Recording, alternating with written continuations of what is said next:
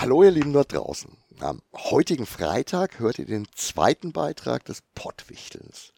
Auch bei diesem Beitrag stammt die Frage von hochleveln.de. Und auch diese zweite Frage bezieht sich auf fantastische Literatur. Bei der ersten hatten wir ja so einen bunten Mix aus unterschiedlichen Stimmen, die ihre Meinung und ihr Wissen preisgegeben haben. Jetzt in dem Fall bei der Frage Nummer zwei habe ich mir echt ewig Gedanken gemacht, wie ich das am sinnvollsten löse, weil ich das Thema nochmal ein Stückchen schwieriger finde. Das Thema ist eindeutig formuliert. Science Fiction befasst sich oft mit der Zukunft der Menschheit. Inwiefern können diese Geschichten uns helfen, die heutigen Herausforderungen und Möglichkeiten besser zu verstehen? Und dann noch in Klammern gilt Ähnliches eventuell auch für Fantasy-Literatur. Ich habe für mich persönlich erstmal die Fantasy größtenteils ausgeklammert. Das war schon mal der erste Punkt. Und dann habe ich versucht, nach Belegen zu suchen, nach Dingen, die man irgendwie beweisen kann und habe mich da echt immer im Kreis gedreht. Dann habe ich auch noch ganz kurz drüber nachgedacht, ob ich auch da wieder Fragen an unterschiedliche Leute stellen soll. Und dann kam es zu einer bedeutsamen Begegnung im Laden. Unverhofft kommt oft oder wie auch immer.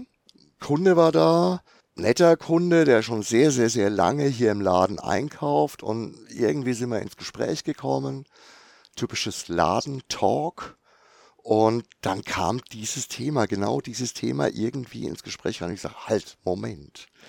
Du hast da ja eindeutig schon sehr, sehr profunde Meinung dazu und hast dir da echt schon Gedanken drüber gemacht. Hast du nicht Lust, da ein bisschen was dazu zu erzählen?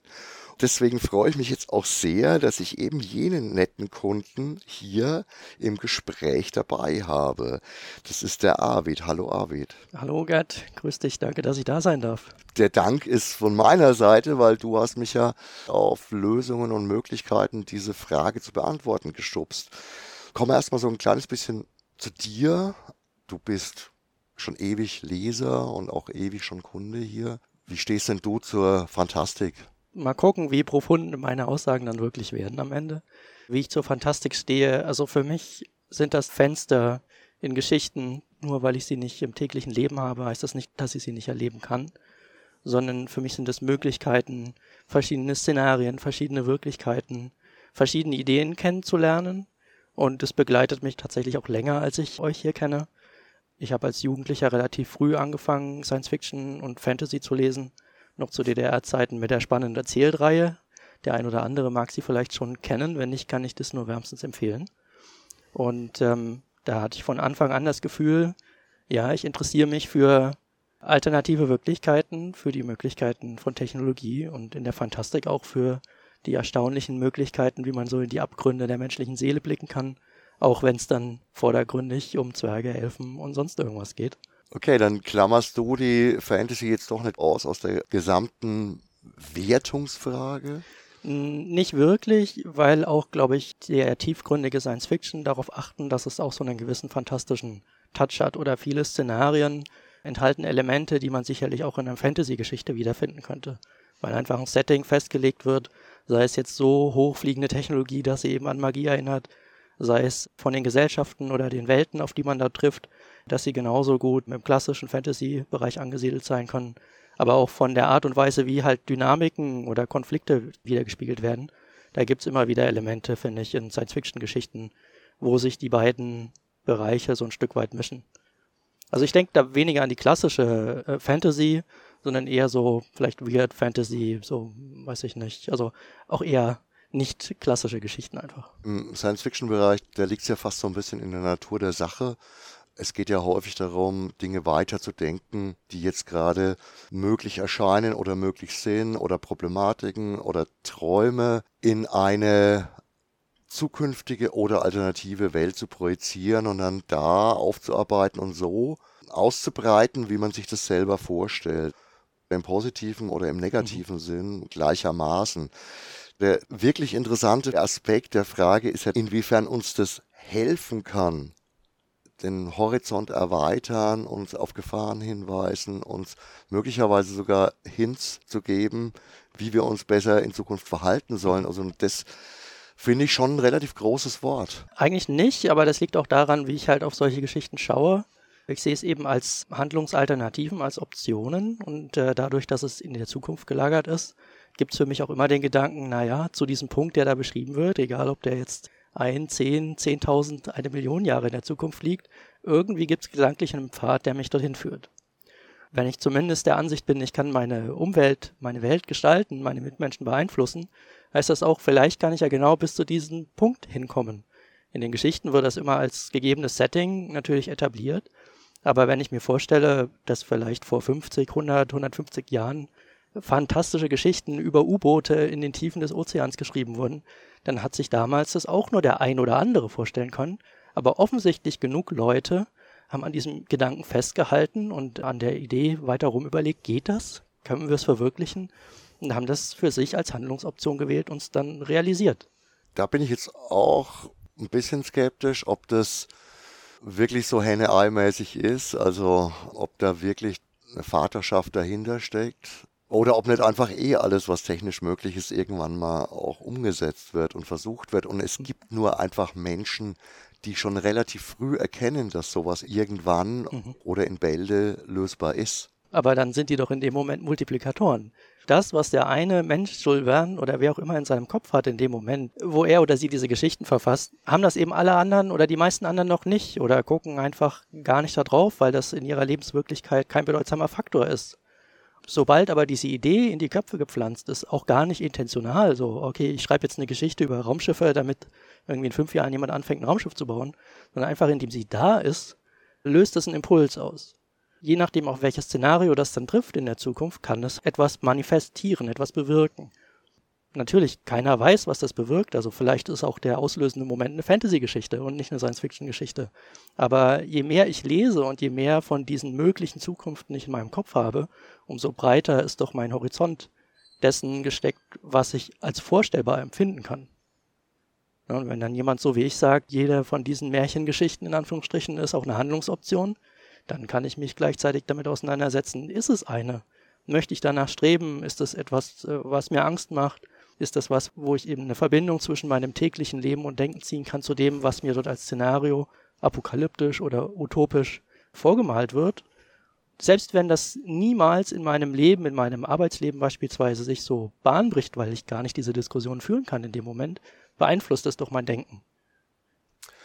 Okay, ich sage mal jetzt, wenn man die technische Seite, die du ja gerade vor allem angesprochen hast, wenn man die betrachtet, dann muss ich natürlich jetzt wieder dagegen schießen, so ein kleines bisschen, weil die glaubwürdigsten Visionen von solchen zukünftigen technischen Möglichkeiten, da habe ich dann das Gefühl, wow, genial recherchiert. Hm.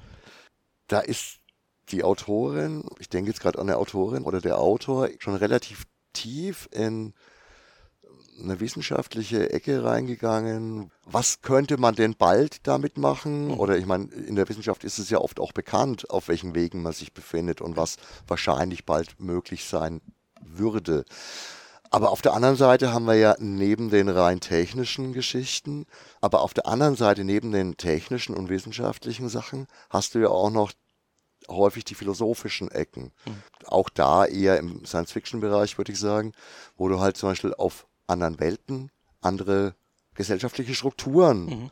hast. Das finde ich eigentlich mindestens genauso interessant, weil das häufig ja auch schon bei vielen großen Autorinnen und Autoren die Intention war, eine eigene Philosophie in so einem Schneekugelsystem mhm. aufzubauen, wo das dann eben funktioniert und das auch gedanklich zur Disposition zu stellen. Das stimmt, das zahlt aber mit auf das, was ich mir denken kann oder das, worüber ich mir Gedanken machen kann, mit ein. Also ich sehe das gar nicht nur so gebunden an das Technologische, mhm. Äh, was ja eine Extrapolation ist, so wie du es gerade beschrieben hast, von dem, wo wir gerade drüber nachdenken, was es dann halt ne, in der Zukunft sein kann. Wenn dann noch solche Settings wie philosophische, moralisch-ethische Diskurse da geführt werden, dann sind die eher, glaube ich, auf mich als Leser gerichtet. Also was würde ich in so einem Szenario, wie würde ich mich in so einem Szenario entscheiden? Mhm oder über welche Paradoxa des menschlichen Daseins habe ich mir vorher noch nie Gedanken gemacht. Und der Autor breitet es vor mir aus und sagt mir erstmal, wie tiefgründig der Alltag wirklich ist, in dem ich mich befinde. Das Paradebeispiel, was auch mich persönlich sehr beeinflusst hat, ist halt von Ursula K. Le Guin, Planet der Habenichtse. Rein biografisch, bin halt noch in der DDR geboren, bin dementsprechend auch DDR sozialisiert, zumindest die Grundsozialisation, die man als kleines Kind erhält. Und ich habe lange Zeit den Eindruck gehabt, okay, die Welt ist so verquer und so durcheinander, die Menschen sind so unfähig miteinander zu kommunizieren. Wir brauchen jemanden, einen starken Mann oder eine starke Frau, die uns sagt, wo es lang geht und die sozusagen definiert, was gut und was nicht gut ist. Mhm. Und in der Lektüre von Planet der Habe nichts habe ich für mich erkannt, wie, wie wertvoll Individualismus ist und wie anders es aufgeladen ist als das, was ich im tagtäglichen kapitalistisch geprägten, naja, postmilitaristisch hoffentlich westlichen Zivilisationen gerade vorfinde. Was mir aber täglich eher das Signal sendet, so kann die Welt nicht beschaffen sein, so ist es nicht gut und nicht richtig. Aber meine Antwort, die ich aus meiner Sozialisation bekommen habe, ist halt durch die Lektüre komplett in Frage gestellt worden. Das wird sicher nicht die Intention von Frau Le Guin gewesen sein, als sie dieses Buch geschrieben hat, sondern sie hat ein Szenario aufgemacht und mich mit einer Frage konfrontiert, die halt moralisch und ethisch ist und mir die Entscheidung überlassen, tendiere ich jetzt nach Planet Ur 1 Uras oder? oder Anaris Genau, genau. So, wer bin ich? Wo bin ich groß geworden? Und kann ich mit der anderen Seite was anfangen? Nicht viele Science-Fiction, die wir lesen, haben das so konzentriert. Also Le Guin ist ja eine eigene Kategorie von Science-Fiction. Ja, sehe ich schon auch so. Hat übrigens vor kurzem auch der Dennis Shake in Druckfrisch nochmal so ähnlich formuliert. Mhm. Ich finde sie natürlich auch gewaltig. Auch der Hermke hat es nochmal Mhm. als Beispiel mit reingebracht. Auch mich hat es mit Sicherheit beeinflusst, weil ich das auch zu einem ziemlich frühen Zeitpunkt schon gelesen habe, das Buch. Ich finde halt, dass das im Endeffekt trotzdem ja auch relativ schwarz-weiß ist. Du hast einmal diese anarchische Mhm. Laissez-faire-Welt und auf der anderen Seite ein Zerrbild von einer kapitalistischen Gesellschaft, ja. Und das ist ja auch relativ reduziert. Ja. Im Endeffekt versagen sie ja beide auf ihre Art Mhm. und Weise komplett, was ich auch wieder schön finde. Also ich meine, Mhm. die Le Guin macht es ja eigentlich noch gar nicht wirklich wertend, sondern sie stellt es einfach nebeneinander und zeigt auch die Problematik, wenn das aufeinander prallt und aufeinander trifft, was ja ständig auf der Welt passiert, dass unterschiedliche Denkweisen, unterschiedliche Strukturen aufeinander prallen. Glaubst du tatsächlich, dass dieses Buch helfen kann, Dinge zu verstehen, was besser und was schlechter ist? Ja, glaube ich wirklich. Also nicht nur dieses, sondern viele andere auch. Weil es für mich eine Form von Dialog darstellt, auch wenn ich es ja erstmal nur konsumiere als Leser, mit einem Menschen, die sich offensichtlich ganz umfangreich um, dieses, um diesen Themenkomplex bemüht hat. Und das ein Dialog ist, den ich sonst nie im Leben hätte. Es sei denn, man läuft sich zufällig in einem Buchladen über den Weg und unterhält sich. Und wenn ich lese, ja, also dann ist das immer wieder nicht nur Unterhaltung, also spielt immer eine Rolle, aber nicht nur Unterhaltung, sondern ich kann immer überlegen, wie schauen andere, die sich tagtäglich damit beschäftigen, und zwar über lange Jahre häufig, auf unsere Welt jetzt und welche Schlussfolgerungen ziehen sie, was passiert. Das meine ich mit diesem nicht-intentionalen, das macht was mit mir. Das wird auch was mit anderen Lesern tun. Wenn es Science Fiction nicht gäbe, müssten wir diesen Dialog alle mit uns selbst führen. Und so wie wir gerade miteinander in unserer Gesellschaft kommunizieren, stelle ich mir das unheimlich schwierig vor. Diese Bandbreite an Optionen, an Möglichkeiten, an Risiken, die dort glasklar und auch ein Stück weit vereinfacht dargestellt werden, die tatsächlich in unser Bewusstsein zu bringen. Beispielsweise, wir haben mit KI angefangen, uns zu unterhalten heute. Ich glaube, ein Großteil unseres gesellschaftlichen Diskurses, wie auch immer der strukturiert ist, wurde gerade sehr von Angst getrieben und von Angst beeinflusst. Und Ist es nicht immer ein bisschen so? ja, weil es was Neues ist. Wenn es doch zum Beispiel jetzt über die letzten 20, 30 Jahre immer wieder Bücher gab, die sich mit Robotik und KI auseinandergesetzt haben, nicht auf dem akademischen Niveau, sondern auf dem erzählerischen Niveau, dann habe ich eine andere Einstellung dazu entwickeln können, als jemand, für den das ein neues Thema ist, den das zu einem Zeitpunkt in seinem eigenen Lebensverlauf trifft, wo man halt vielleicht vom Alter her anders sozialisiert worden ist und ein anderes Gefühl für Technik und für Entwicklung und für Entwicklungsgeschwindigkeit hat, als jemand, der sagt, dass es solche Punkte wie Konvergenzen gibt, wo sich die Technologie schneller entwickelt, als wir emotional und kognitiv mithalten können. Das ist ja dieser Unterton, der jetzt schon in der Debatte existiert. Wie schnell wird eine richtige, vollständige, ausgeprägte KI mal sein? Was stellt die mit uns an? Auch da, ne, mit Pantopia ist jetzt relativ neu, Da wird ja auch ein Setting aufgemacht. Ja, ist ein, ist ein Problem, aber möglicherweise beinhaltet das auch viele Lösungen. Und es stellt sich die Frage, wer nimmt das Werkzeug in die Hand? Welcher Affe? Es ist natürlich auch immer eine Interpretationssache. Ne? Also für mich ist da ein sehr, sehr schönes Beispiel auch der Ian Banks mit dem Kulturzyklus. Hm. Einer meiner besten Freunde ist immer der Meinung, dass dieses Universum, diese Welt ein absolut erstrebenswerter Zustand ist, dass das alles toll ist. Also im Endeffekt der Mensch als Individuum kann sich komplett frei entfalten, kann alles tun, kann alles machen, hat aber keine echte finale Entscheidungsgewalt mehr, außer über sich. Mhm. Die Maschinen, also die KIs der Systemschiffe, lösen ja eigentlich alle Probleme der Menschheit und nachdem die Menschen sie irgendwann mal geschaffen haben, lassen sie sie halt so leben. Mhm. Ne? Mhm. Also ich finde es fürchterlich, so wie ich es lese. Mhm. Wie es der Banks gemeint hat, kommt nie ganz wirklich hundertprozentig raus. Also es gibt ein Interview, wo er sagt, dass er es schon als mhm. Utopie sieht. Das wäre ja genauso eine von diesen Beispielwelten. Ja, aber das setzt voraus, dass es in diesen Zukunften auch einen Platz für die Menschen gibt. Was mir das ja auch erlaubt, ohne dass es jetzt moralisch aufgeladen sein soll. Möglicherweise müssen wir uns abfinden, dass das, was wir als momentan menschlich empfinden, äh, und was eben mit, mit Science Fiction sehr gut skizziert werden kann, gar nicht der Zustand ist, den wir auch in Zukunft erleben werden. Wenn wir jetzt an Cyberpunk sprechen, dann fangen wir schon an, Mensch und Maschine miteinander zu verknüpfen im Sinne von aufgewertete Menschen. Ne? Wenn wir über KIs sprechen, ist halt die Frage, wer ist Herr und wer ist Meister? Sind wir dann noch die ausführenden Objekte? Ich kann mich daran erinnern, in Frank Herberts Schiffzyklus wird die KI ja auch als allmächtig dargestellt und das ist die letzte mhm. Iteration, wo die Menschen nochmal einen Probelauf haben. Wir haben mit dem Endymion-Zyklus auch hochgerüstete technologische Entitäten. Also das sind ja alles Spielweisen von einem Gedanken, es gibt irgendwo eine Macht, die so weit über uns ist, dass wir ihr in irgendeiner Form ausgeliefert sind. Möglicherweise ist das auch was, womit wir uns abfinden müssen, dass die digitale Umwelt, die digitale Transformation, wie man so schön in unserem, in unserem Businessbereich sagt, vielleicht führt die uns dahin, dass wir zum Plankton dieser neuen Ökologie werden. Ja, also das kränkt uns als Ego, ja, das kränkt uns in unserer Selbstwahrnehmung, aber vielleicht ist das ein Schritt in der Evolution, in der wir dann einfach überflüssig werden. Gerade wenn es um die KI geht, hast du eine gewaltige Bandbreite von Interpretationen. Das ist ja auch ganz böse. Du musst nur an Terminator denken, mhm. wo die Maschinen im Endeffekt die Menschheit ausrotten. Oder Matrix, wo die Menschen quasi nur noch als Batteriezellen mhm. irgendwie funktionieren.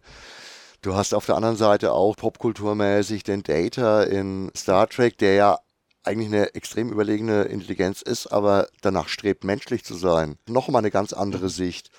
Und du hast auf der anderen Seite eben solche Welten wie vom Herbert oder vom Banks, wo eigentlich die KI alles tut und die Menschen halt schon noch irgendwie da sind. Mhm. Also mir ist das wichtig, weil für mich sind es Fenster in verschiedene Zukünfte. Nur weil ich nicht definieren kann, welche dieser Zukünfte eintritt, heißt es nicht, dass sie nicht mein Hier und Jetzt beeinflussen können. Und das war ja der Grund, warum ich direkt gesagt habe, als du mich mit der Frage konfrontiert hast, kann Science Fiction konkret das Hier und Jetzt beeinflussen? Ja, das tut es. In dem Moment, wo ich das lese, egal wie ich es verarbeite, weil das kann ich nicht als Mensch so richtig bewerten, was es in mir macht, werde ich dadurch beeinflusst. Und es ist meine Entscheidung, in welche Richtung ich mich entwickle. Aber das ist dann halt die Hier- und Jetzt-Entscheidung. Wonach strebe ich? Strebe ich nach materiellem Gewinn? Strebe ich nach persönlichem Glück? Strebe ich nach dem moralisch Richtigen? Was auch immer das ist. Wie reagiere ich auf das, worauf ich täglich treffe? Oder wie gehe ich mit meinen Mitmenschen um, beispielsweise? Ne, auf Arbeit habe ich jede Menge Werkstudierende, die bei mir im Team sind. Die kann ich entweder als Batterien à la Matrix benutzen, gedanklich, oder ich sehe ihnen halt freie, dynamische Individuen, die selber noch nicht wissen können, weil niemand von uns kann in die Zukunft schauen, was mal aus ihnen wird. Und diese Haltung ist aber teilweise auch geprägt eben von Science Fiction. Nachdem, wie du das schilderst, ist offensichtlich das Instrument, das uns die Literatur und speziell die fantastische Literatur zur Verfügung stellt, ist es, dass es Denkweisen ausformuliert, dass es philosophische Ideen ausformuliert, dass es mögliche technische Entwicklungen ausformuliert und ich mir die dann vorstellen kann und mir vielleicht dadurch was eigenes zusammenpassel. Mhm. Oder ich krieg was erzählt, das ich schon selber auch so denke, aber ich krieg's auf eine so treffliche Art und Weise vorformuliert, dass ich mich da einfach dranhängen kann. Also man könnte jetzt überspitzt sagen, ne, wir stehen alle auf den Schultern von Riesen oder vielleicht in der Abwandlung auf dem Haufen toter Zwerge, macht aber auch eine Aussicht. Das Spannende ist dann, wie ich das eben in mein Handeln übersetze. Also was leite ich ab aus einem Star Trek-Universum?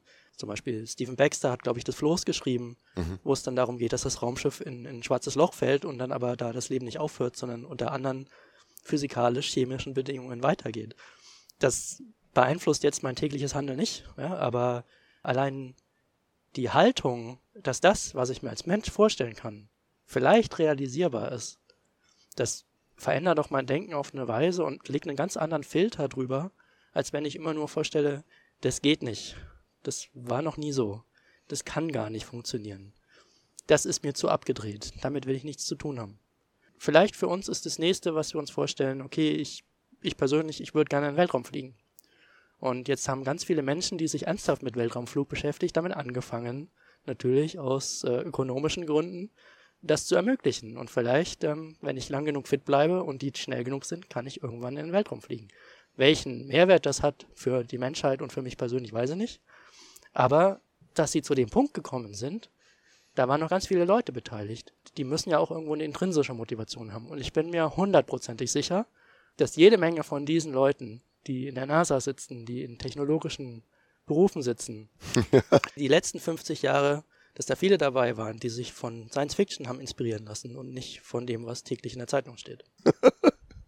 Das passt ja auch so ein bisschen über unsere Kundschaft, gerade die Science-Fiction-Leser, haben wir viel Physiker dabei, teilweise Mathematiker oder sonst was. Also ja, das stimmt möglicherweise ein bisschen. Ich habe Politikwissenschaften studiert. Ja. Erstmal nicht sehr erfolgreich, dann später doch erfolgreich. Würde mich jetzt nicht als Wissenschaftler bezeichnen in dem Bereich, aber das ist ja sehr damit verbunden, rückwärts gerichtet zu analysieren, was ist passiert. Ja, wie konnte es dazu kommen, um dann Prognosen über die Zukunft zu treffen, die ignoriert werden. Das ist ja das Schicksal von vielen Geisteswissenschaften an der Stelle. Aber wenn ich mir dann vielleicht eine, eine, andere Haltung zu dem entwickle, eben über eine eher technologisch geprägte Sicht, dann können daraus Synergien entstehen, die ich vorher nicht aus dem Schirm hatte. So wie man beispielsweise mit einem Studium Generale die Naturwissenschaftler ein bisschen dazu nötigt, sich auch mit philosophischen Dingen auseinanderzusetzen. Und gerade in Science Fiction, finde ich, kommt häufig dieser Impetus raus, mhm. beides zu vermengen. Also nicht nur zu gucken, wie funktioniert die Maschine, wie funktionieren die Naturgesetze, was können wir noch rausfinden, die treiben natürlich auch auf einer gewissen Ebene die Entwicklung weiter. Aber es ist doch die Synergie, die spannend wird für uns als Menschen. Und Science Fiction bietet da halt immer wieder kleine Facetten, kleine Bruchstücke. Wir haben ja keinen Katalog, den wir als Menschen, selbst als Buchliebhaber, nicht durchlesen. Ne? Wir gehen ja nicht von A bis Z durch die Autoren durch und lesen alles und am Ende sagen wir, ich weiß, was die geschrieben haben.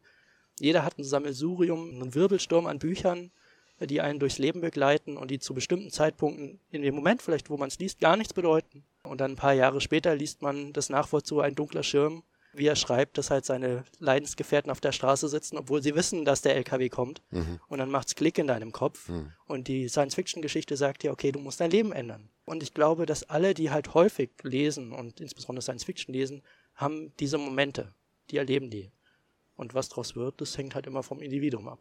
Nicht nur Jules Verne's Ideen mit U-Booten oder Raketen sind Wahrheit geworden, sondern es ist ja zum Beispiel auch ganz drollig, dass vom Isaac Asimov die mhm. Robotergesetze als Gesetze in der Robotik weiterverarbeitet worden sind und bestehen.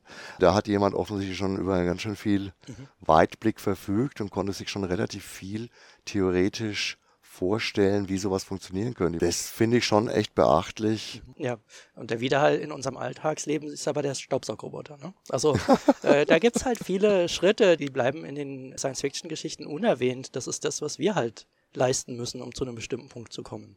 Um dann vielleicht mit einem Szenario konfrontiert zu werden, was jemand schon 50 Jahre vorher diskutiert hat. Aber dann ist es relevant plötzlich. Also du hast es jetzt ohne wirkliche Beweise, was ich für nötig erachtet habe, mhm. sondern einfach durch ein lockeres, flockiges Erzählen echt ziemlich gut untermauert.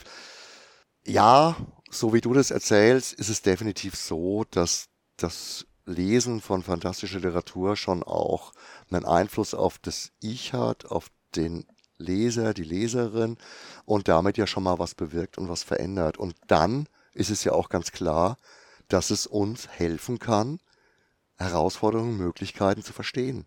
Ja, logisch. Also die Frage ist damit, würde ich behaupten, eindeutig beantwortet. Ja, und wer sie weiter diskutieren will, muss ja nur hierher kommen, dann können wir uns weiter unterhalten. Das ist das, was ich auch immer sage. Manchmal ist es, also gerade an Samstagen durchaus im Laden üblich, auch über solche Sachen zu reden. Ich danke dir für die Zeit, ich danke dir für den netten Input und vor allem auch für die Hilfe, weil ich wusste ja noch nicht so richtig, wie ich das machen soll. Ich hoffe, für euch da draußen war das auch eine schöne Sache. Wir verabschieden uns jetzt für die heutige Folge und ich sage wie immer, ciao, arrivederci, euer Gerd. Adios von meiner Seite und wem was dazu einfällt, der darf gerne kommentieren oder hier vorbeikommen. So ist es. Dankeschön.